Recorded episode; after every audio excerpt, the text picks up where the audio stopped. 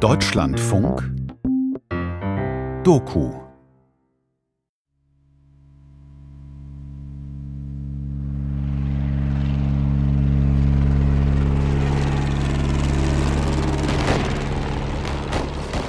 Das alte Lied.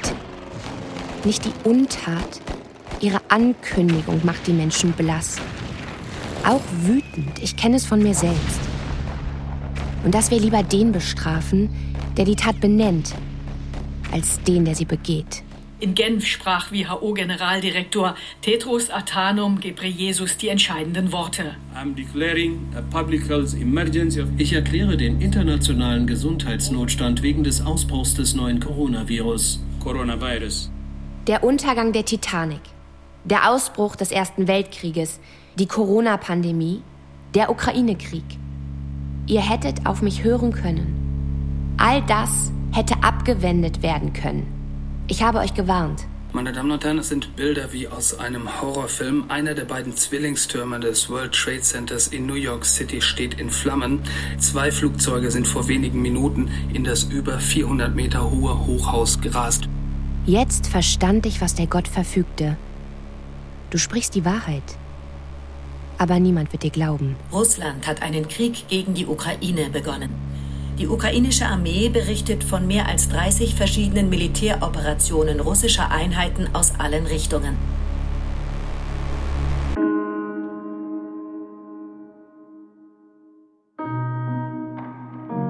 Ist jetzt vielleicht meine Zeit gekommen? Habe ich endlich eine echte Chance, gehört zu werden?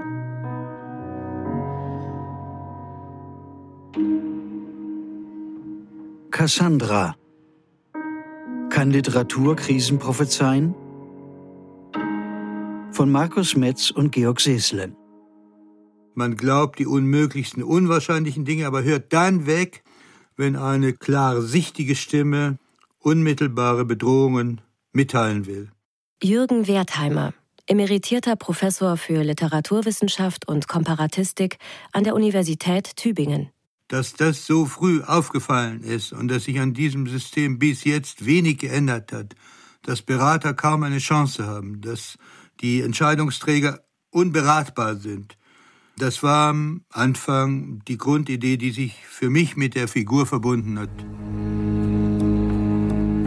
Du sprichst die Wahrheit aber niemand wird dir glauben.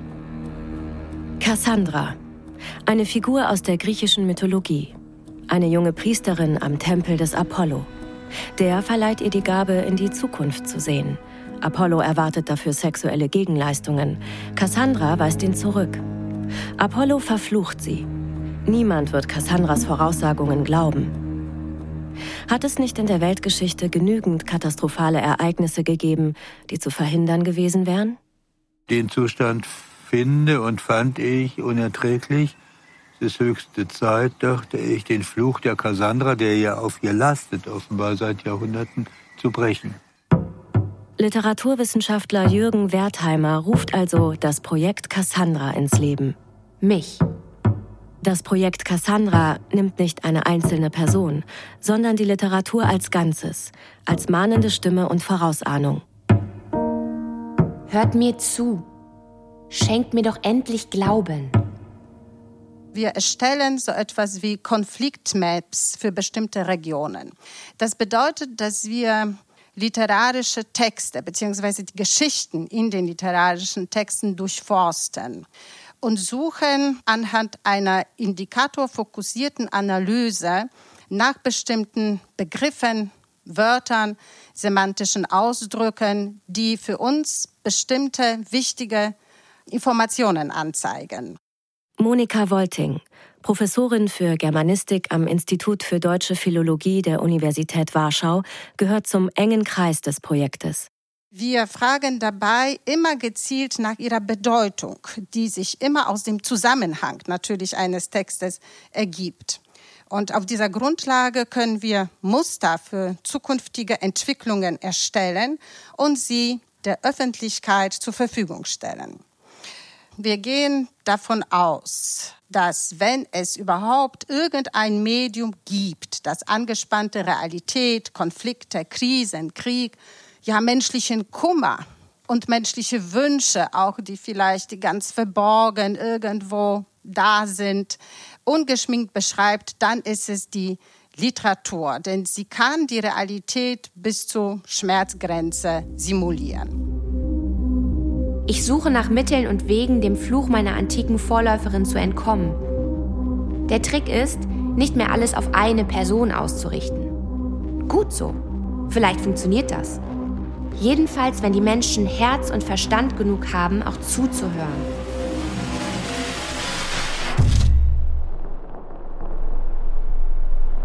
Das Regierungsgebäude wurde belagert. Es geht um Firmenbankrott und darum, dass es so nicht weiterlaufen kann, sagte Vehit. Niemand hat Arbeit und falls doch, dann werden die Löhne nicht mehr ausbezahlt. Früher war Tuzla eine industrielle Hochburg, aber jetzt ist alles im Arsch. Die Fabriken gehören entweder einem Russen zum Geldwaschen oder es stecken Slowenen dahinter, von denen Vehit rein gar nicht zielt, weil sein Konto bei einer slowenischen Bank mit Kriegsausbruch gesperrt worden war und damit die Ersparnisse einfach weg waren, verschollen. Wenn wir zum Beispiel den Roman von Robert Prosser nehmen, von 2017 Phantome, dieser Roman handelt von der Gegenwart auf dem Balkan. Die Analyse des Romans hat uns gezeigt, dass der Krieg eigentlich nur an der politischen Oberfläche zu Ende ist. Wehit schrie Parolen und erzählte uns im nächsten Atemzug, dass es nichts nützen wird. Vielleicht wird die Regierung gewechselt, ja, aber wegen der Korruption wird sich nie was ändern. Sarahs Hand in meiner, gestoßen, gerempelt, nichts gesehen außer den Menschen vor uns, den blauen Himmel und den Rauch, der vom Gebäude aufstieg, das Gelächter, die Flüche, unverständlich, geballte Fäuste. Es wird gestürmt und angegriffen, um zu zeigen, dass man sich nicht alles gefallen lässt. Darum ging's ein Zeichen zu setzen und zu sagen, so nicht, nicht länger. Die Grenzen lassen sich nicht aufheben, aber verwischen ja. Robert Prosser, Phantome, Ulstein 2017. Die nationalistischen Techniken, die von Milosevic benutzt worden sind, mit denen er die Bevölkerung über Jahre manipulieren ließ, sind immer noch präsent. Je mehr Gespür man für diese Mechanismen entwickelt, desto mehr Feingefühl, mehr Gespür man für diese latente Gefahr des Nationalismus, der in dieser Region anwesend ist, entwickeln kann. Wenn derartige Aspekte gut aufgearbeitet sind, lassen sich daraus sehr interessante Schlüsse ziehen und die Erkenntnis gewinnen, wie man vielleicht dagegen auch steuern kann. Beim Projekt Cassandra geht es nicht allein darum, in literarischen Texten verschiedener Arten Stimmungen, Gefühle und Spannungen zu erkennen, die zu politischen und sozialen Konflikten führen können. Es geht auch darum, der Diplomatie, der Politik und dem Militär Erkenntnisse zu liefern, zur Prävention von Gewalt, um den Frieden zu sichern. Alles hängt am Vertrauen. Ich muss denen, die die Literatur auswählen und deuten, Glauben schenken und folgen. Und sie im Gegenzug mir. Ich muss den Institutionen und den Menschen vertrauen, denen ich diese Stimme weitergebe. Und hoffen, dass meine Warnungen am Ende in die richtigen Hände gelangen. Es ist das Bundesverteidigungsministerium, das 2017 eine Erprobungsphase des Projekts Cassandra finanziert und dafür den Westbalkan als Zielregion vorschlägt. Literatur als Medium strategischer Vorausschau. Die strategische Vorausschau wird betrieben von verschiedenen Ministerien der Bundesregierung, wie zum Beispiel auch dem Auswärtigen Amt oder auch im Bundeskanzleramt wurde ein eigenes Referat dafür geschaffen. Oberstleutnant Carsten Schrehardt, ehemaliger Betreuer des Projekts Cassandra in der Abteilung Politik des Bundesministeriums für Verteidigung. Heute beim Kommando Heer strategische Zielsteuerung der Bundeswehr. Auch die Nachrichtendienste Deutschlands sind auf diesem Feld selbstverständlich aktiv und mit eingebunden. Und diese Ergebnisse, auch von anderen, wenn man die in Bezug setzt, geht es insgesamt um den Beitrag der Bundeswehr zum, nennen Sie mal, intellektuellen Zusammenschalten vorhandener, jeweils für sich durchaus leistungsfähiger Expertennetzwerke, die mit mehr oder weniger großem zeitlichen Vorlauf in die Zukunft blicken. Der Schluss des Traums. Die beiden übrig gebliebenen guten Geister holen mich ein. Ich spüre ihre Wut. Ich höre ihr geiferndes Knurren. Schon strecken sie ihre hässlichen Greifer nach dem dünnen, gasförmigen Schweif aus, den ich hinter mir herziehe, während ich so schnell ich kann die Richtung ändere. In dem Roman von Bekim Serjanovic, Ein schöner Schluss, erscheint eine Figur, die eigentlich alles hasst, was um sie herum ist. Sie ist von Unruhe, Ängsten und Hass getrieben. Es ist eine Figur eines jungen Nordbosniers. Ich werde müde. Ich fühle meine Kräfte nachlassen. Vielleicht habe ich auch verdient, womit sie mir drohen. Vielleicht würde ich sogar anhalten. Aber dennoch würde ich gern wissen, weshalb. Das alles ist nur deshalb so schrecklich, weil ich nicht dahinter komme, weshalb ich ein böser Geist bin und sie die Guten. Weshalb ich der Fliehende bin und sie die Verfolger. Weshalb ich Angst habe und sie stark und hochmütig sind. Wenn sich dann das Figurenbild in weiteren Texten wiederholt, dann ist das für uns vielleicht von Interesse, sich mit diesen Figuren zu beschäftigen. Wir versuchen eben an solchen Figuren anzusetzen und dann ihre Emotionen zu benennen und auch eine bestimmte Stimmung auszumachen und erst auf dieser Grundlage bestimmte Vorschläge für politische Praxis ableiten. Wir fliegen weiter. Ich erkenne die Räume und das Gebäude nicht mehr. Wir kommen ganz nach oben. Ich fliege aufs Dach hinauf. Dort ist ein großer Schornstein und ich habe das Gefühl, dass ich mich hier vielleicht für einen Moment verstecken und ausruhen könnte. Ich husche unhörbar in ihn hinein, fliege durch dichtes, rußiges Dunkel. Dann wache ich schweißgebadet auf. Voller Grauen begreife ich, dass diese Welt nur ein finsterer Schlot ist, in dem ich mich für einen Moment vor den Verfolgern verborgen halte. Bekim Seranovic, ein schönerer Schluss. Folio 2022. So viele Seher unter den Autoren und Dichterinnen. Manche wissen von ihrer Gabe, manche nicht. Manche sehen mit dem Verstand und manche mit dem Herzen. Es wäre fahrlässiger Hochmut, wenn wir uns auf die eigene Expertise verlassen würden und über Regionen, die uns nur bedingt vertraut sind oder nur mittelbar vertraut sind, urteilen würden. Projekt Cassandra-Initiator Jürgen Wertheimer sondern wenn wir ein Gebiet im Visier haben, wie jetzt Algerien oder den Maghreb-Raum oder Kosovo und die umgebenden Länder, wie wir es gemacht haben, dann suchen wir natürlich als erstes nach Partnern aus dem literarischen Umfeld, seien es Autoren, seien es Literaturwissenschaftlerinnen, die Expertise auf diesen Sektoren haben und uns weiterhelfen können und wollen, was in diesen krisenbehafteten Regionen ja keine Selbstverständlichkeit ist, denn die Menschen gefährden sich ja unter Umständen selber. Aber es gibt dann immer einige, die verlässlich sind. Und so haben wir ein Netzwerk aufgebaut, langsam, behutsam, von relativ wenigen Autoren, aber 50, 60 sind es dann doch insgesamt, die uns Informationen, auch Hintergrundinformationen zu den jeweiligen Geschehnissen geben. Und dieser Austausch ist eigentlich sehr schön sehr schwierig, aber möglich.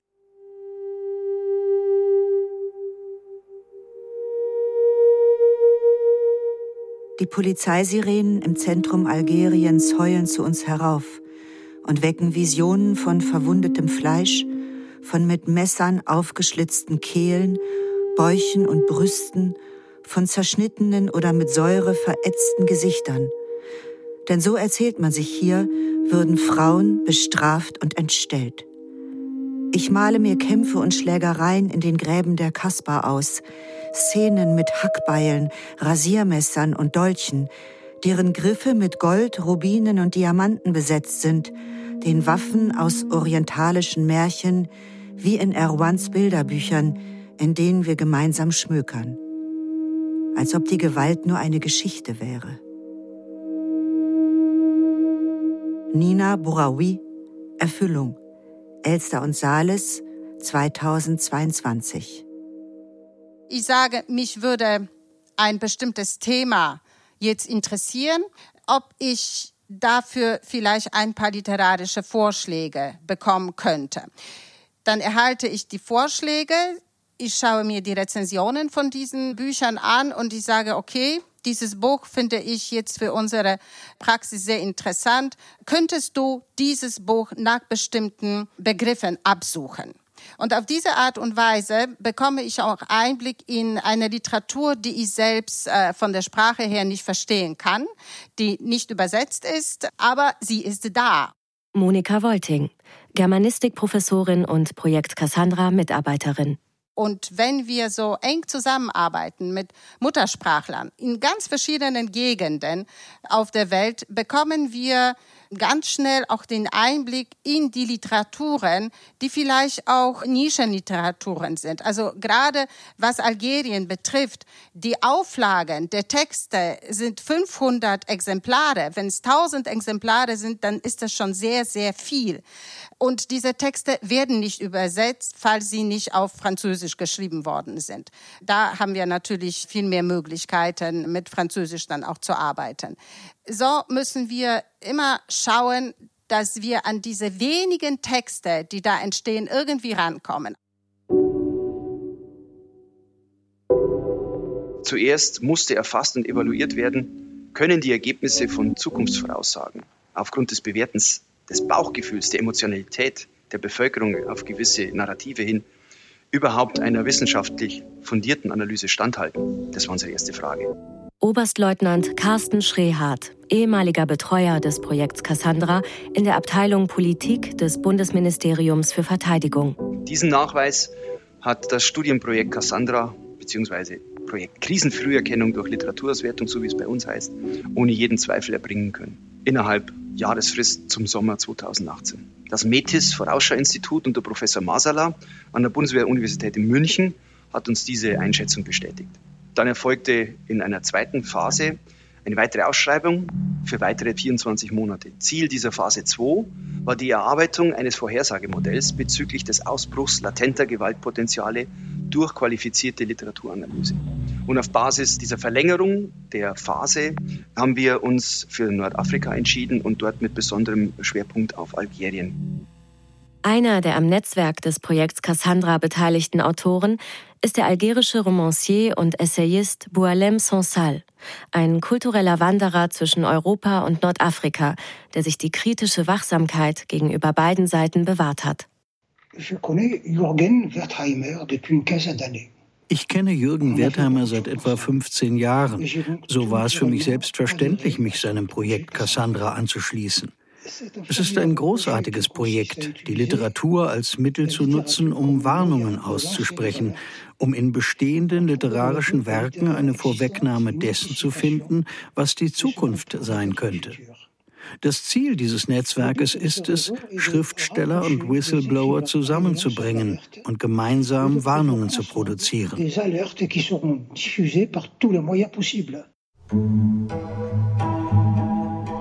Ich muss hoffen, dass die Menschen meine Warnungen ernst nehmen und dass sie Frieden wollen.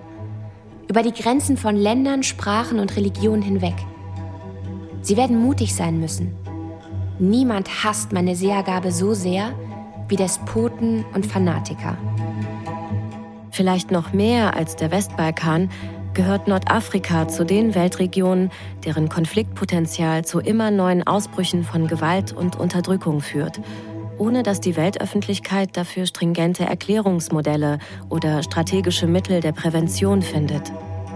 Gerade in einer solchen Region kann sich die genaue Beobachtung von Literatur und Popkultur als ergiebig erweisen, wie das Beispiel Algerien zeigt. Nach dem Sturz des Autokraten Bouteflika hofften viele Algerier auf Demokratie. Das hat sich zum Teil auch in Texten gespiegelt, zum Beispiel von Kamil Daud. Doch die neue Regierung setzt die alten Repressionen fort. Und wir stellen das auch in den neuesten Romanen aus dieser Region, auch in Songs, weil die reagieren natürlich immer etwas schneller auf die Geschehnisse im Land. Und was wir feststellen, ist ein ganz starker Wunsch nach Gemeinschaft, nach Vereinigung der Tradition mit der Modernität, nach Frieden und Entwicklung des Landes. Was uns aber ganz stark beunruhigt, ist der utopische Charakter dieser Vorstellungen. Wenn Utopien entstehen, ist die Verzweiflung nahe, dass sie Utopien bleiben und die Realität sich immer weiter von dieser Vorstellung entfernt. Beispielsweise in Nina Boraius Roman Geiseln wird davon erzählt, wie eine Frau sich gegen die Macht ihres Vorgesetzten stemmt und zeitweise einen Erfolg verzeichnen kann. Der Erfolg dauert aber nur ganz kurz. Ähnlich auch bei South Masi, die sich politisch gegen den totalitären Regime, den Krieg und die Korruption positioniert. حطيت لك يدي ضربتني بموس وانا اللي كنت خارجة من حرب حطيت لك خدي كسرت لي ضروس وانت تاكل وتشرب هديت لك عسل شربت لي مرار وانت ساقي وانا الشارب والمصافير اهل ودار وانا اللي عطيت لك باش تضرب Ich habe dir meine Hand gegeben, du hast mich mit einem Rasiermesser geschlagen. Und ich, ich war aus einem Krieg heraus. Ich habe dir meine Wange gegeben, du hast meine Backenzähne gebrochen. Und du isst und trinkst. Ich habe dir Honig gegeben, du hast mich bitter getrunken. O mein Gott, leg deine Hand auf mich. Es hat mich aus der Nacht und dem Wandern herausgeholt. Der Unterdrückte ruht bei dir, und seine Rechte werden nach Einbruch der Dunkelheit gezeigt.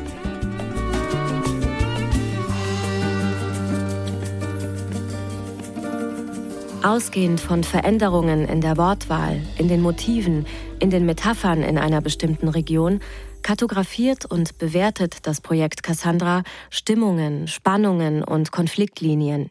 Daraus ergibt sich ein Bild, das so mit anderen Mitteln nicht zu erreichen ist. Wir haben die vorhandenen Rahmenwerke von Datensystemen der Bundeswehr Geodatenforschung genutzt, um die Erkenntnisse des Emotional Mapping plastischer und unmittelbar für den einfachen Analysten erfassbarer zu machen.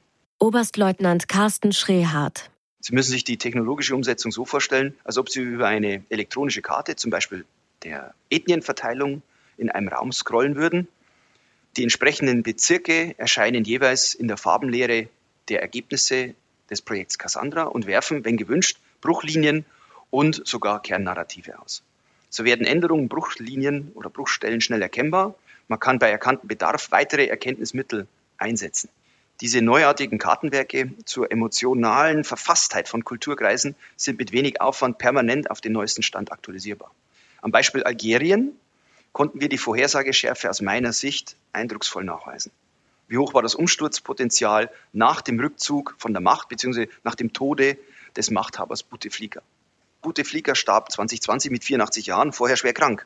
2019 war das Land in eine tiefe politische Krise gestürzt. Wir sahen dort in den 2010er Jahren keinen arabischen Frühling, wie zum Beispiel in Tunesien.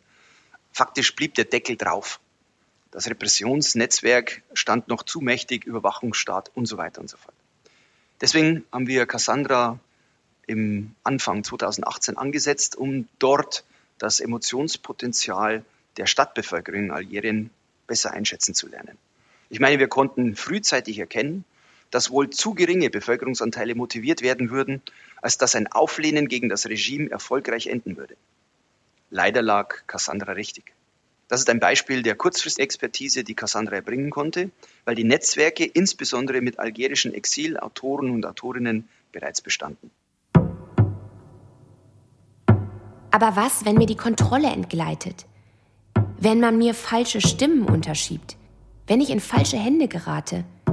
wenn mich Despoten und Diktatoren nutzen, um ihre Macht zu sichern? Was, wenn man mich missbraucht, um Konflikte und Kriege vom Zaun zu brechen? Die Menschen machen aus allem ein Geschäft. Auch aus mir?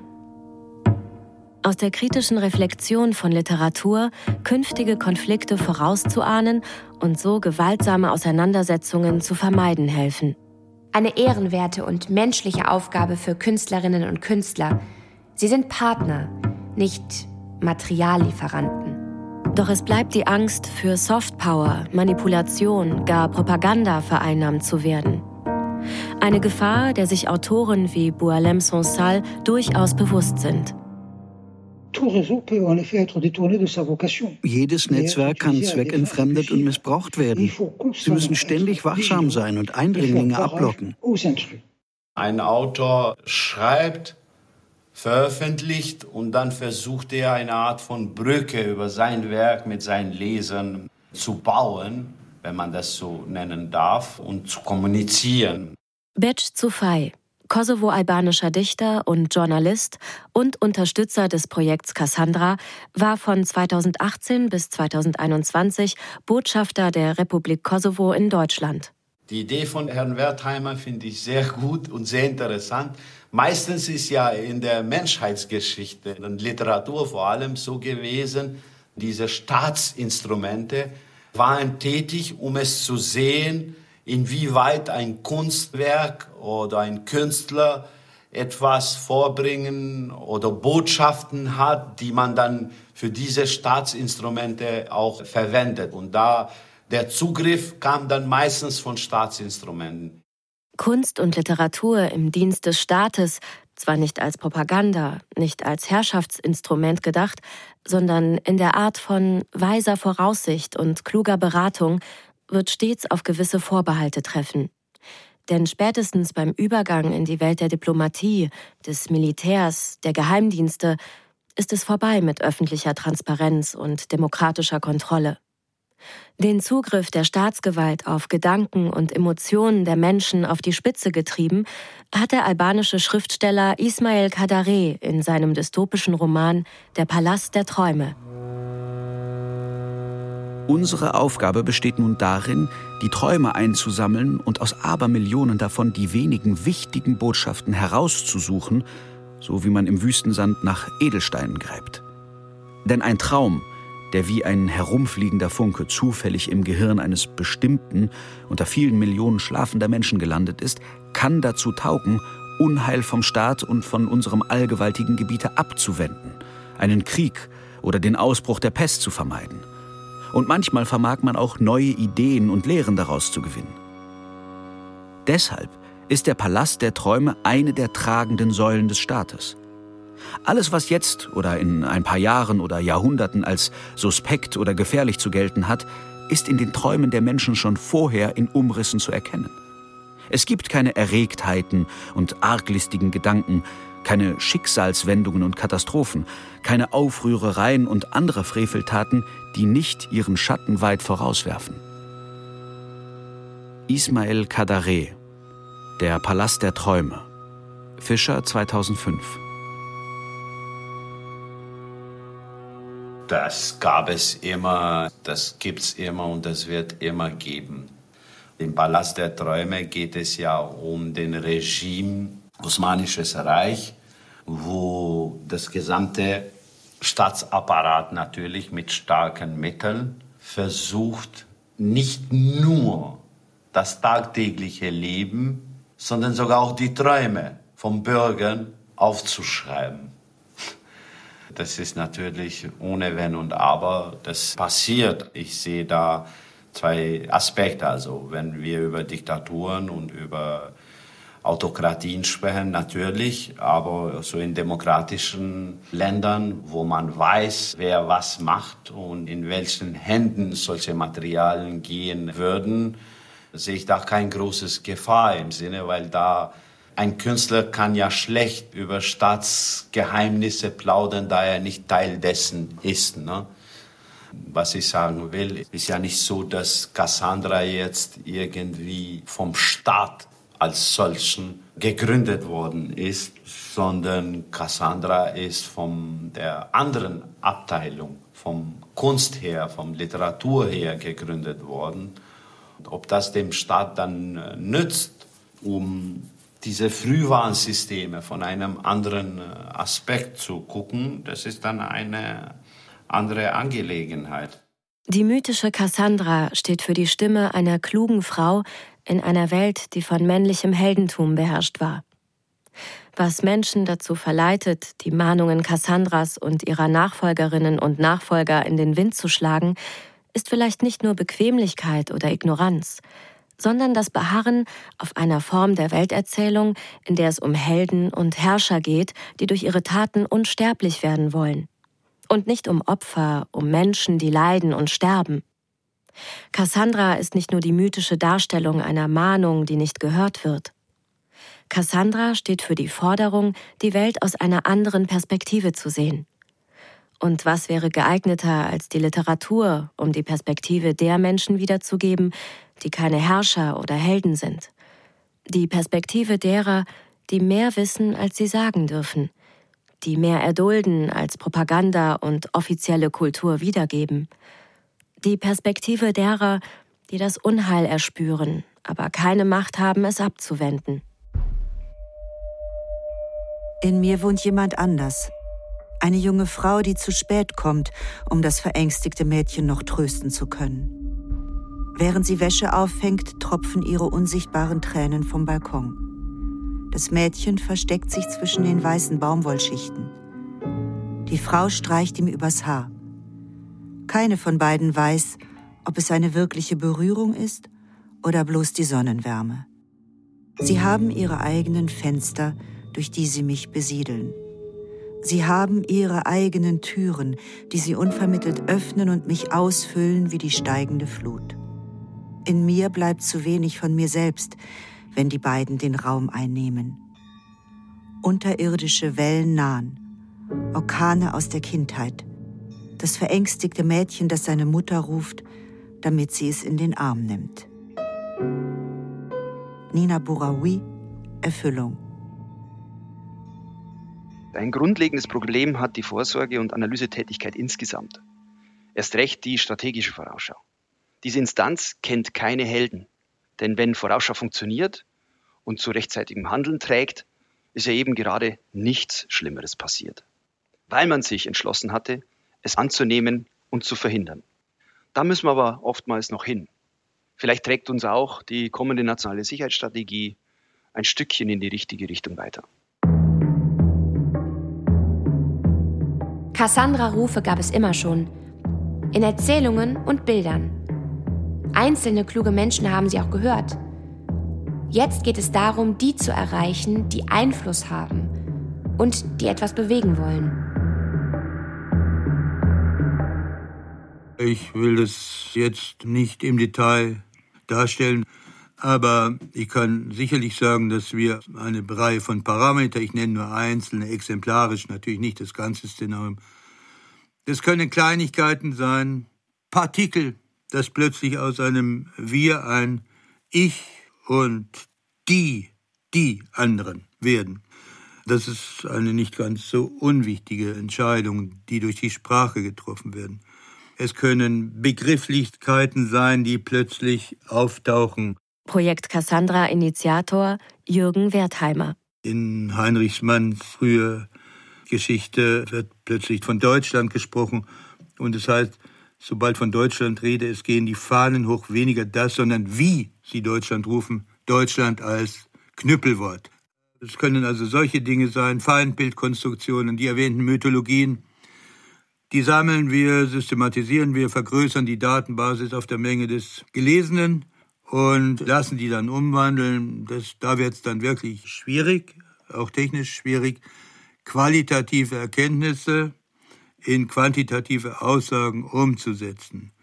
Und es gibt dann eine Art dynamischer Emotion Map, die zeigt, die soll ganz einfach strukturiert sein. Wie hat man mir gesagt, die muss auch ein Drei-Sterne-General im Vorbeigehen verstehen, also ganz einfach sein. Das ist ein Ampelsystem grün, gelb, rot. Und bei rot ist eine Grenze überschritten, von der wir glauben, man sollte politisch oder wie auch immer reagieren und nicht weiter warten. Das ist aber so ein Nebenerwerbszweig des Ganzen, die ist relativ aufwendig und sie bringt uns auf der anderen Seite in Verbindung mit einem Bereich, nämlich den von Big Data und KI. Die Figur der Cassandra gibt es jetzt seit 2000 Jahren in immer neuen Interpretationen und Bewertungen. Es ist die Tragödie der Seherin, deren Warnungen nicht gehört werden. Aber mit ihr verknüpft sich auch eine Sorge. Was wäre, wenn es tatsächlich gelänge, die Zukunft vorherzusagen?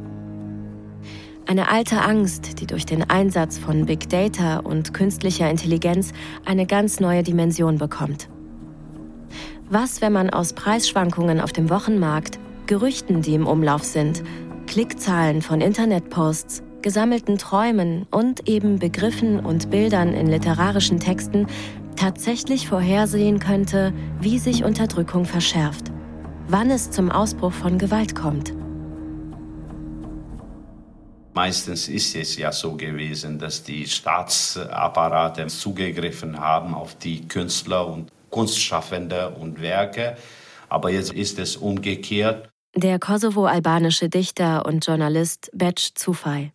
Nein, es gab keine Vorbehalte. Im Gegenteil, also die Leute haben ja auch äh, erzählt und in den in Krisenregionen ist es ja immer alles so sozusagen auch verflochten. Ich meine, wenn Sie die Bundeswehr auf dem Balkan sehen oder damals auch in Afghanistan und anderen Krisengebieten gehen, da müssen Sie es vor Augen haben, dass auch die Generäle und die Kommandeure, die da ihre Militäreinheiten haben, die schauen nicht nur auf die Gegenseite beziehungsweise auf das Gefahr hin, sondern die müssen auch die Kultureigenschaften von Ländern, wo die Einsätze stattfinden, äh, sehen. Und wenn wir das zum Beispiel jetzt auch in den neuesten schrecklichen Krieg, den wir hier in Osteuropa erleben, Sie sehen, was für eine enorme Rolle da vor allem die Künstler die Schriftsteller, die Journalisten spielen. Das ist ja die Seele. Ne? Darum geht's ja, dass man auch das Ganze mitnimmt. Ne?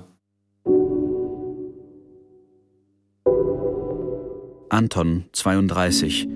In seinem Profil steht, lebt bei den Eltern. Orthodox, aber kein Kirchgänger. Studienabschluss, Fremdsprache Englisch.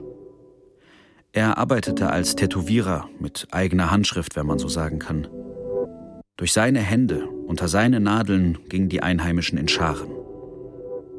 Als alles anfing, redete er viel über Politik und Geschichte, ging auf Demos, überwarf sich mit seinen Freunden. Die Freunde waren beleidigt, die Kunden blieben weg, hatten Angst, waren kopflos, zogen fort aus der Stadt. Jemand hat erzählt, man hätte ihn an einer Straßensperre erschossen, früh am Morgen, mit einer Waffe in der Hand, irgendwie aus Versehen. Keiner begriff, was passiert war. Er wurde anonym bestattet, wie alle anderen auch. Die persönlichen Dinge übergab man den Eltern. Sein Profil hat niemand geändert. Es kommt die Zeit, da wird irgendein Arsch sagen, darüber solle man überhaupt nicht schreiben. Serhi Shadan Die Nadel aus Warum ich nicht im Netz bin. Surkamp 2016. In unserem Zeitalter wechselt Cassandra vom Mythos in die Wissenschaft. Eine Wissenschaft, die global vernetzt ist und längst digitale Hilfsmittel nutzt. Doch das Projekt Cassandra geht nicht in einer Big Data-Version des Palasts der Träume auf. Big Data und KI bilden den Ist-Zustand und die allgemeinen Konventionen einer Gesellschaft ab. Aber ihre Algorithmen sind an Logik und Quantität gebunden, während eine intensive Beschäftigung mit Literatur gerade auf Widersprüche, Verborgenes und Vorbewusstes reagieren kann. Man spürt darin das auf, was Jürgen Wertheimer die toxische Intimität zwischen Konfliktparteien nennt. Was meine ich mit toxischer Intimität?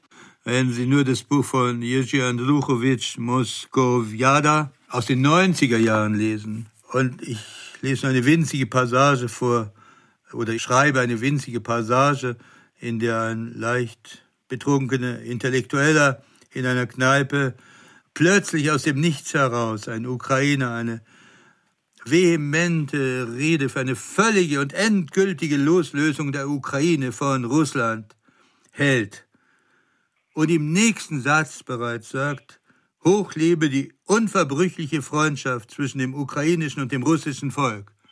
Und als dritten Satz sagt, glaub mir, zwischen diesen beiden Aussagen besteht keinerlei Widerspruch. Ich schwöre Ihnen, da wäre jede KI erledigt und am Ende ihrer Aussagemöglichkeiten. Und da fangen wir an.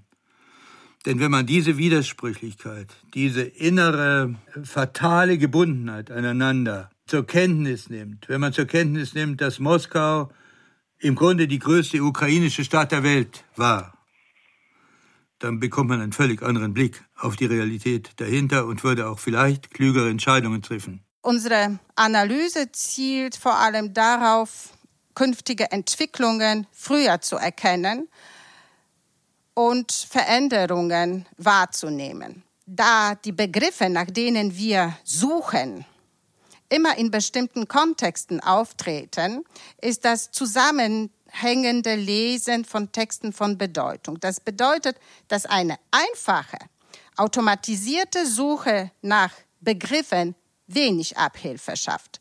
Genauer gesagt liegt ein Buch digital vor, könnte man das Werk nach bestimmten Wortkombinationen absuchen.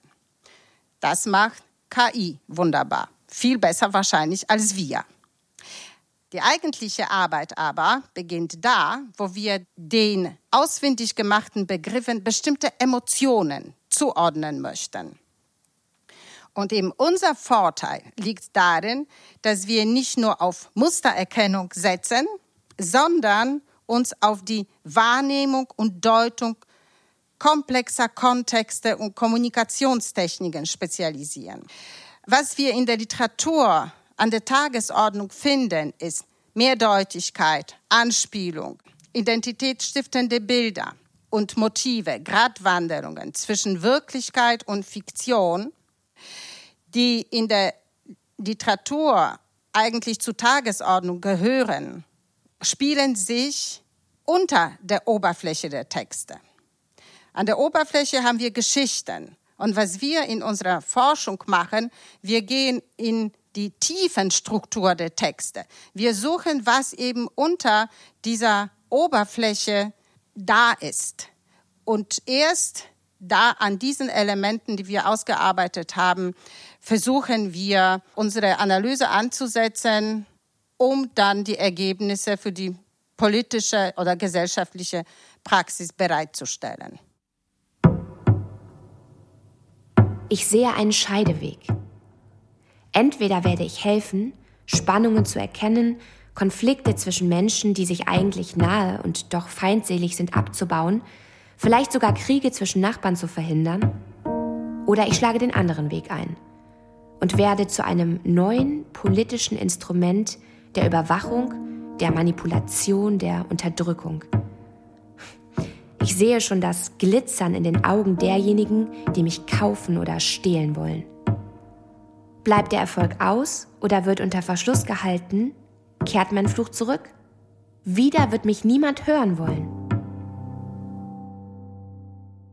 Wenn in allem, was wir Kunst oder Literatur nennen, ein Stück von Cassandra steckt, ist es bereits ein gewaltiger Fortschritt, die Isolation des einzelnen Cassandra-Rufs zu überwinden.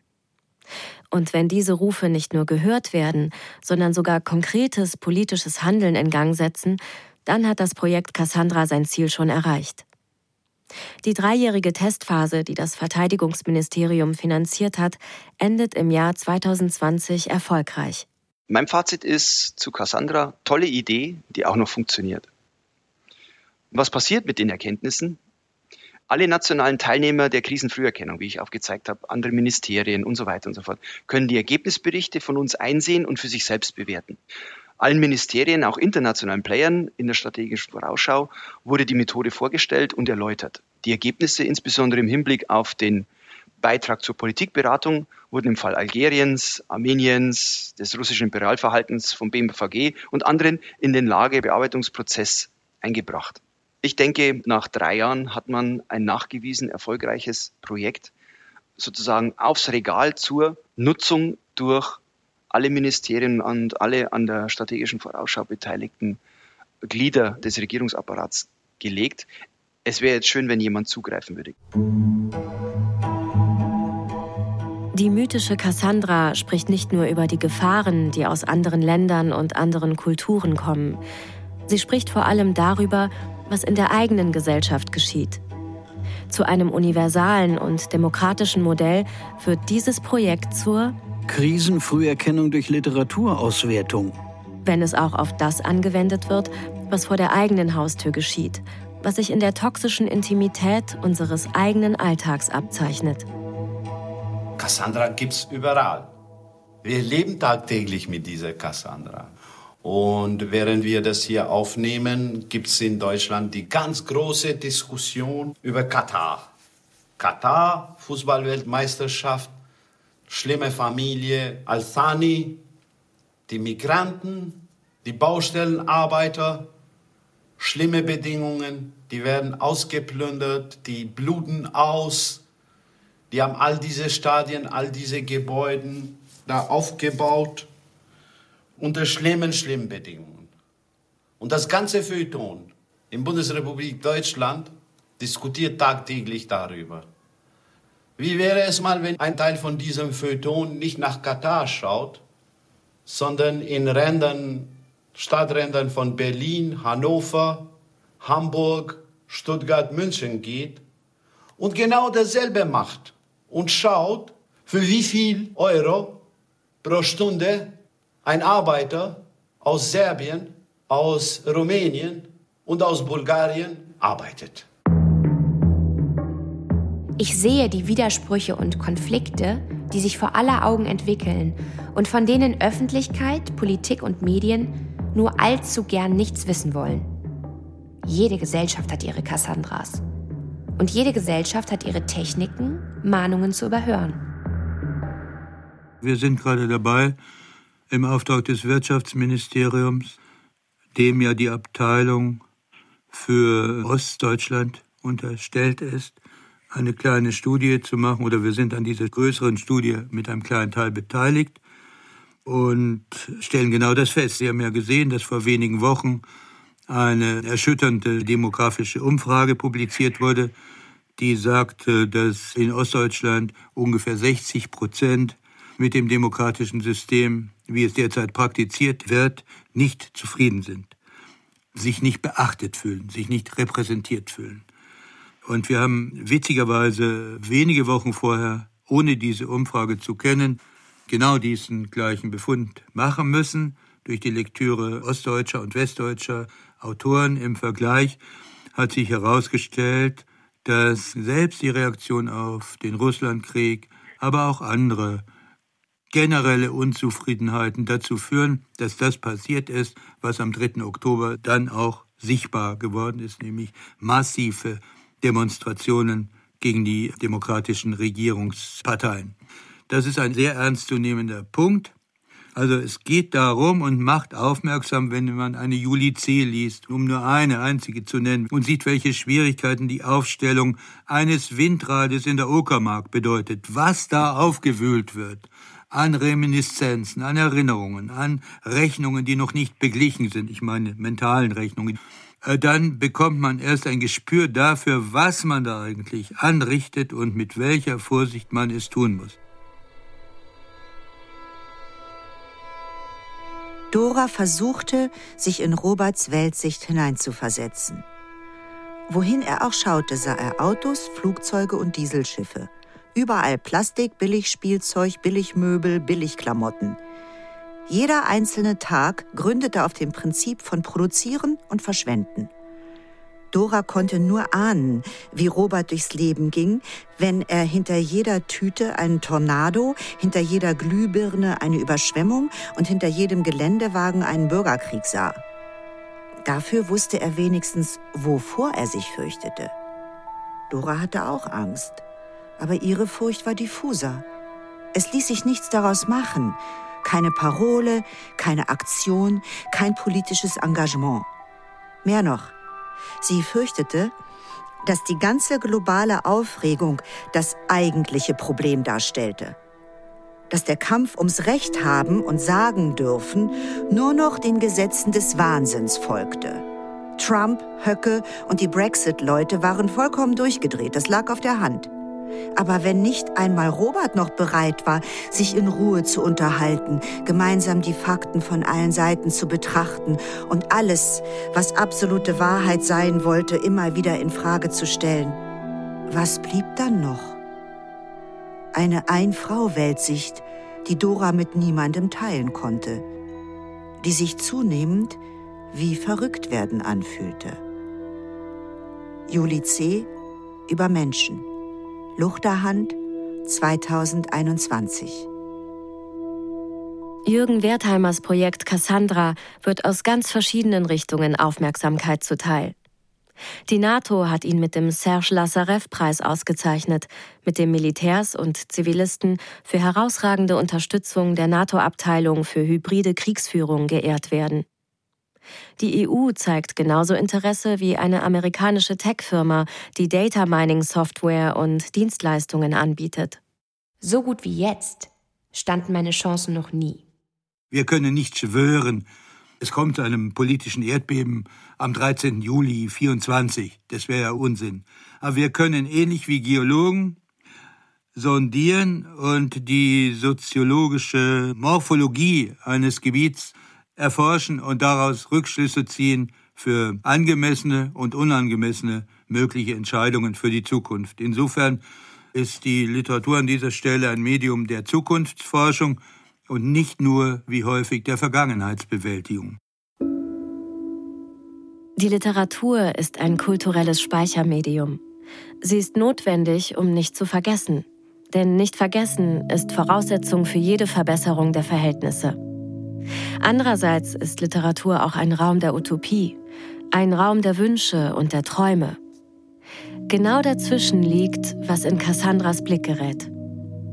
Die Zukunft, die sich von der Vergangenheit nicht lösen kann und in der ihre Fehler und Spannungen zu Krisen und Katastrophen führen. Das Schreiben wurde erfunden, um das Gedächtnis zu fixieren. Es ist die Voraussetzung dieser Gabe. Nicht vergessen zu wollen ist gewissermaßen so, wie nicht sterben zu wollen oder um sich herum kein Sterben zuzulassen. Und wenn das Schreiben so allumfassend auf die Welt gekommen ist, dann weil es so ein mächtiges Mittel gegen den Tod war und nicht nur ein Werkzeug der Buchhalter in Mesopotamien. Schreiben ist der erste Aufstand, das einzig wahre Feuer, das man gestohlen und dann in Tinte gehüllt hat, um zu vermeiden, dass man sich die Finger verbrennt. Kamel Daoud, Sabor, Kiepenheuer und Witsch 2019. Cassandras Stimme war und ist nicht die Stimme der Herrschaft und nicht die Stimme der Macht. Es ist die Stimme gegen den Tod. Es ist die Stimme gegen das menschengemachte Sterben von Kultur und Natur. Es ist die Stimme gegen die Verbrechen, die Menschen aneinander verüben, wenn sie an den Spannungen der toxischen Intimität erkranken und niemand sie davon abhält, den Worten der Hetzer und Spalter zu folgen. Es ist die Stimme, die immer noch zum Schweigen gebracht wird, da sie Kritik und Selbsterkenntnis verlangt. Sag ich denen, ich weiß nichts, werden sie mir nicht glauben. Sag ich, was ich voraussehe, wie es jeder könnte, bringen sie mich um. Du meinst, Arisbe, der Mensch kann sich selbst nicht sehen? So ist es. Er erträgt es nicht. Er braucht das fremde Abbild. Und darin wird sich nie was ändern? Immer nur die Wiederkehr des Gleichen? Selbstfremdheit Götzenbilder, Hass? Ich weiß es nicht. So viel weiß ich. Es gibt Zeitenlöcher. Dies ist so eines hier und jetzt. Wir dürfen es nicht ungenutzt vergehen lassen.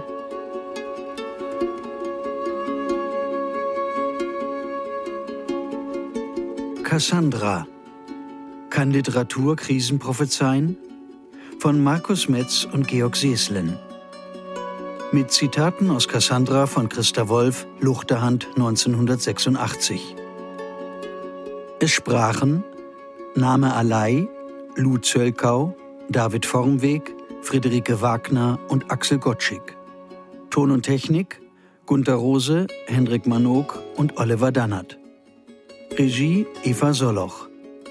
Redaktion Thilo Guschas eine Produktion des Deutschlandfunks 2023.